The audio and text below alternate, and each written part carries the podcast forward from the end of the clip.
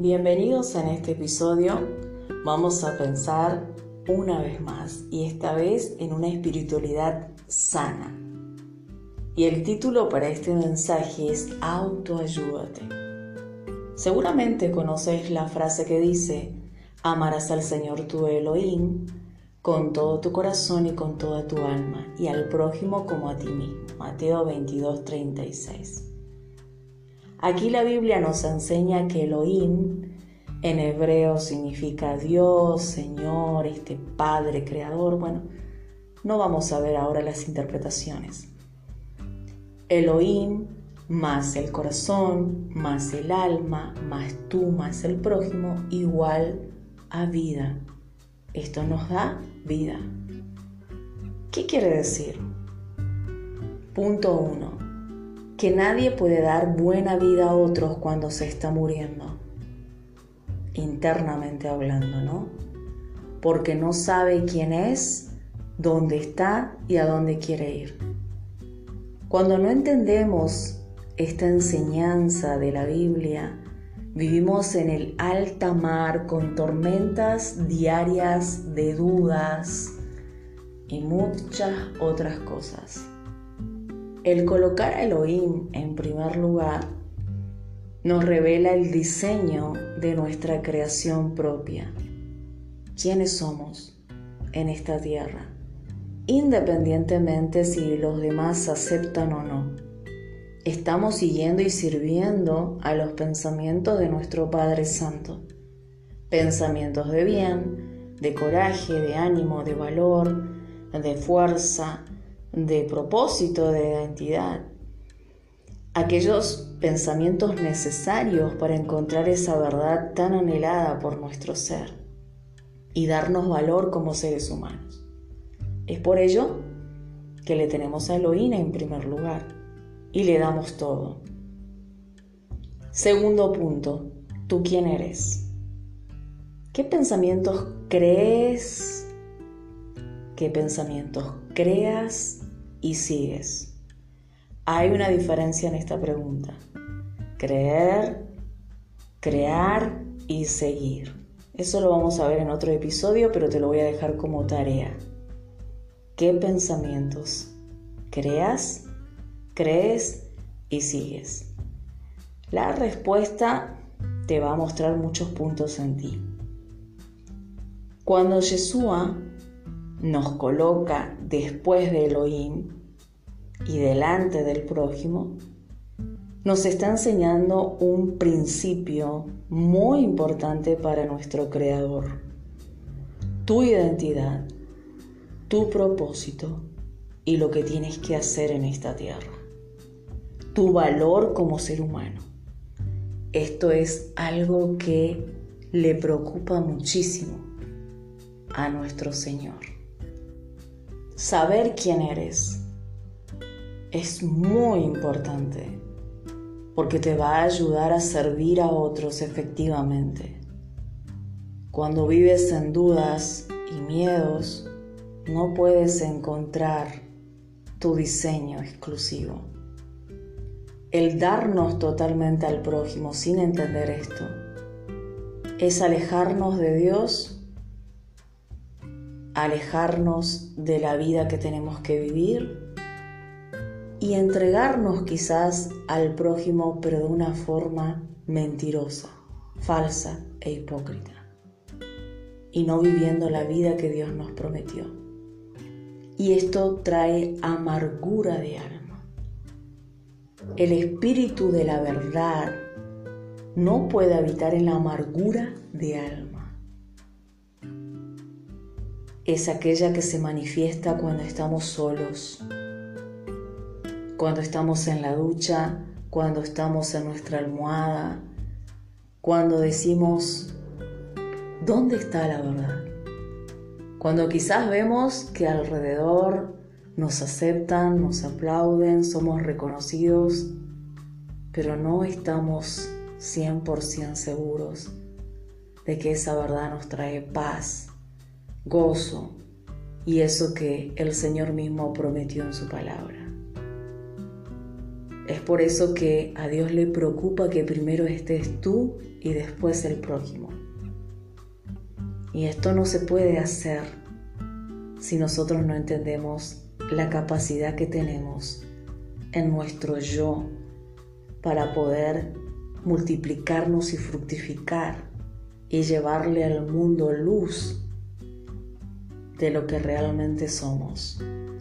Cuando hay crítica en nuestro interior, cuando hay rabia, cuando hay odio, cuando hay competencia, cuando hay envidia, cuando hay dolor oculto, nosotros sonreímos, pero sabemos que adentro de nosotros estamos yo y aquel que nos creó, ¿no? Que nos está viendo y nos está diciendo qué estás haciendo con tu vida. En cambio, cuando nosotros comenzamos a entender este principio como Dios lo ve y decimos, voy a diseñar aquello que Dios diseñó desde el vientre de mi madre, comienza la seguridad, la confianza, la certeza, la paz de que a pesar que alrededor hay tormentas, terremotos y tempestades, estoy posicionada, posicionado y firme para cumplir el diseño por el cual fui llamado. ¿Sabes quién eres? ¿Realmente sabes qué hacer antes de irte de este mundo? ¿Sabes dónde estar? ¿Cómo servir? ¿A dónde ir? Esto lo veremos ahora en el punto 3. Quien tiene estas respuestas correctas, entre comillas, o que cree que las tiene correctas, servirá al prójimo como a sí mismo.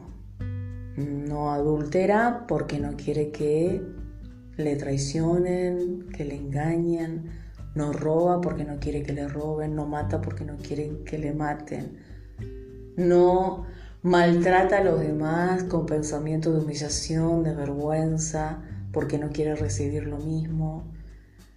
Y seguro te preguntarás, pero Ana, esto no es sencillo, porque nosotros vivimos en el mundo y constantemente actuamos de una forma y los demás actúan de otra, y muchas veces pasamos por esto. Es por eso que es necesario la respuesta de quién eres. Porque al no saber quiénes somos, hay una frase que me gusta mucho y que dice, lo que me molesta no está en los demás, sino está en nosotros. Y muchas veces creemos que es el otro que tiene la culpa y no nosotros. Y en realidad todo lo que pasa a nuestro alrededor entra en sintonía con nosotros cuando estamos en la misma sintonía. La persona que realmente encuentra una respuesta correcta a estos interrogantes que estoy compartiendo con vos, de forma segura y confiada, sabe que muchas veces va a llorar, va a pasar por muchas cosas conflictivas, pero eso no va a quitar quién ella es, independientemente de cualquier otra cosa que esté a su alrededor. Y será un referente, una luz, como dijo Jesús al Mesías, que seremos lámpara y luz al mundo. ¿Por qué? Porque está trabajando en un diseño exclusivo en las manos de su creador. Allí también tenemos otro versículo que no recuerdo ahora, pero que dice que somos como jarro de barro en las manos del alfarero y este alfarero es Elohim que nos está moldeando. Y como sabemos el proceso del jarro de barro, algunas veces el artesano pierde el foco y tiene que volver a construirlo. Y esto es justamente estar posicionados en encontrar nuestra identidad.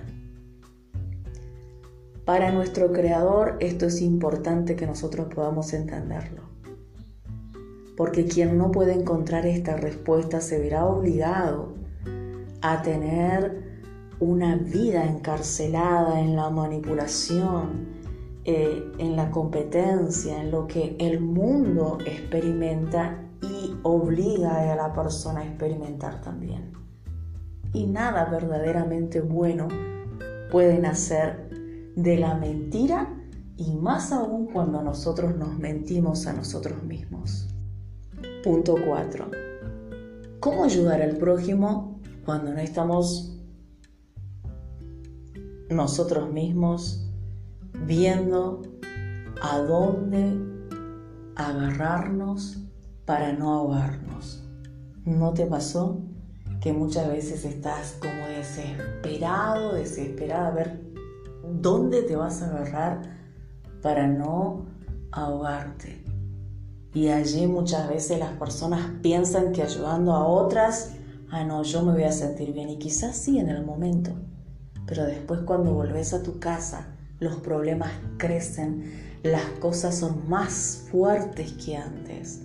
Es por eso que Jesús al Mesías nos dice, un ciego no puede guiar a otro ciego, un ahogado no puede salvar a otro ahogado esto de que tenemos que ser psicólogos, coach, eh, oradores o mentores y consejeros de los demás sin haberlo sido de nosotros mismos es el peor error que pueda cometer un ser humano.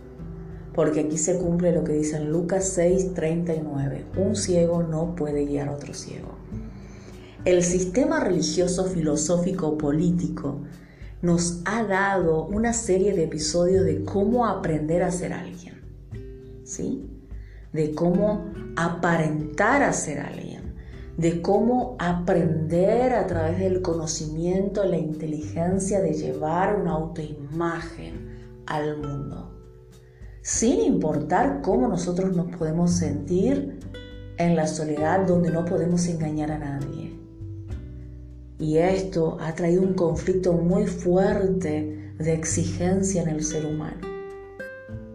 ¿Cómo mostrarnos a los demás?